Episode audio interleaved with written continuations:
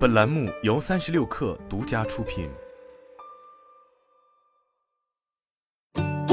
本文来自微信公众号“三亿生活”。近期在海外手机市场，要说哪款机型最为热门，显然就非谷歌 Pixel 6a 莫属了。一方面，作为谷歌最新的 Pixel 系列终端机型，Pixel 6a 不仅换用了与旗舰 Pixel 6系列一样的全新外观。更首次采用了与高端产品同款的 Tensor SoC，在性价比方面相比以往有着极大的提升。另一方面，在热卖的同时，Pixel 6a 也不负众望的爆出一个又一个奇奇怪怪的 bug 和短板。而在这些 bug 当中，屏下光学指纹的重大安全隐患，无疑是最为值得关注和解析的。最早揭露这个问题的是一位海外评测博主，一次他偶然发现自己的 Pixel 6a 竟然可以其他人的指纹解锁。但他们均表示此前从未碰过这台手机，同时在其指纹设置里也确实只有一个已被注册的指纹信息。继他将相关视频发布到网上后，自然也引发了其他用户的关注和效仿。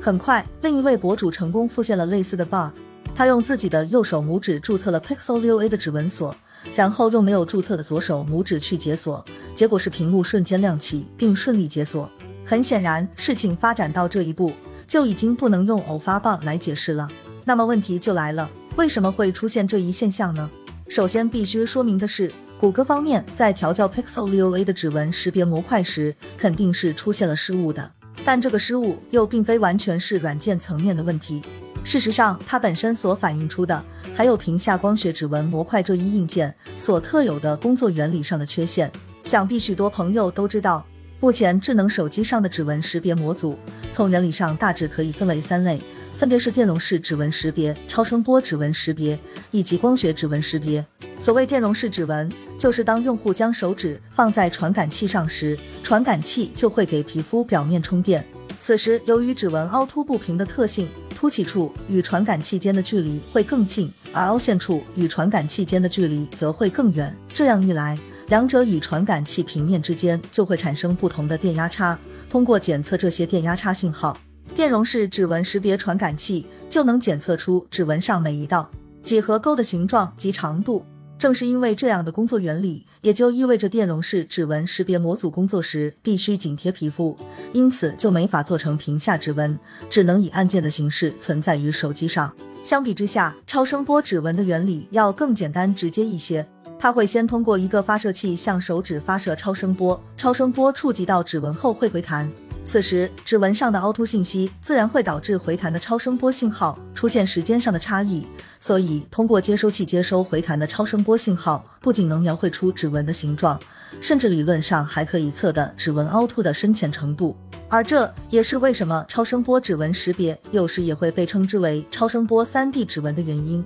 最后。光学指纹识别的原理其实反而是最简单易懂的。它在工作时，先会用一个较强的光源将手指面照亮，此时指纹处的皮肤因为有厚度差异，厚的地方就会比薄的地方透光性更差，颜色更深一些。接下来，光学指纹识别传感器就会直接拍摄贴在屏幕上的手指，并通过分析图像中的色彩深浅变化，得到一张指纹图像，借此作为判断指纹信息的依据。到这里，大家可能已经发现，无论电容式指纹识别还是超声波指纹识别，它们所测的指纹都是能够直接反映深浅形状的 3D 立体信息。唯独只有光学指纹识别测得的不仅是 2D 平面图像，并且严格意义上来说，其测量对象甚至并不是指纹的形状，而是用户指纹压在玻璃上时，从下方照亮所形成的影子的形状。这也就意味着，与电容式超声波指纹识别的测量结果相比，光学指纹识别天生就存在分辨率低、信息量少的短板。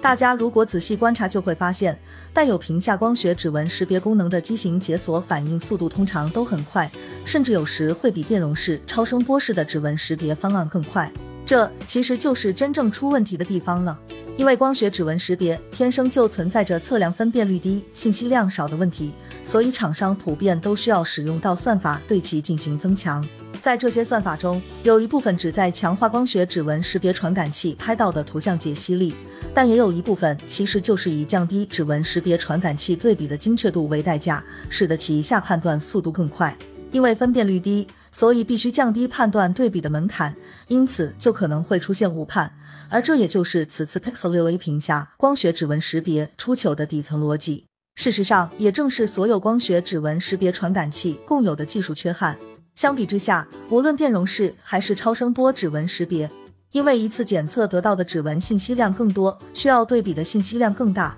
所以这些指纹识别技术才会似乎反应更慢一些。但从安全的角度来说，电容和超声波指纹识别的可靠程度却是光学指纹识别目前难以比拟的。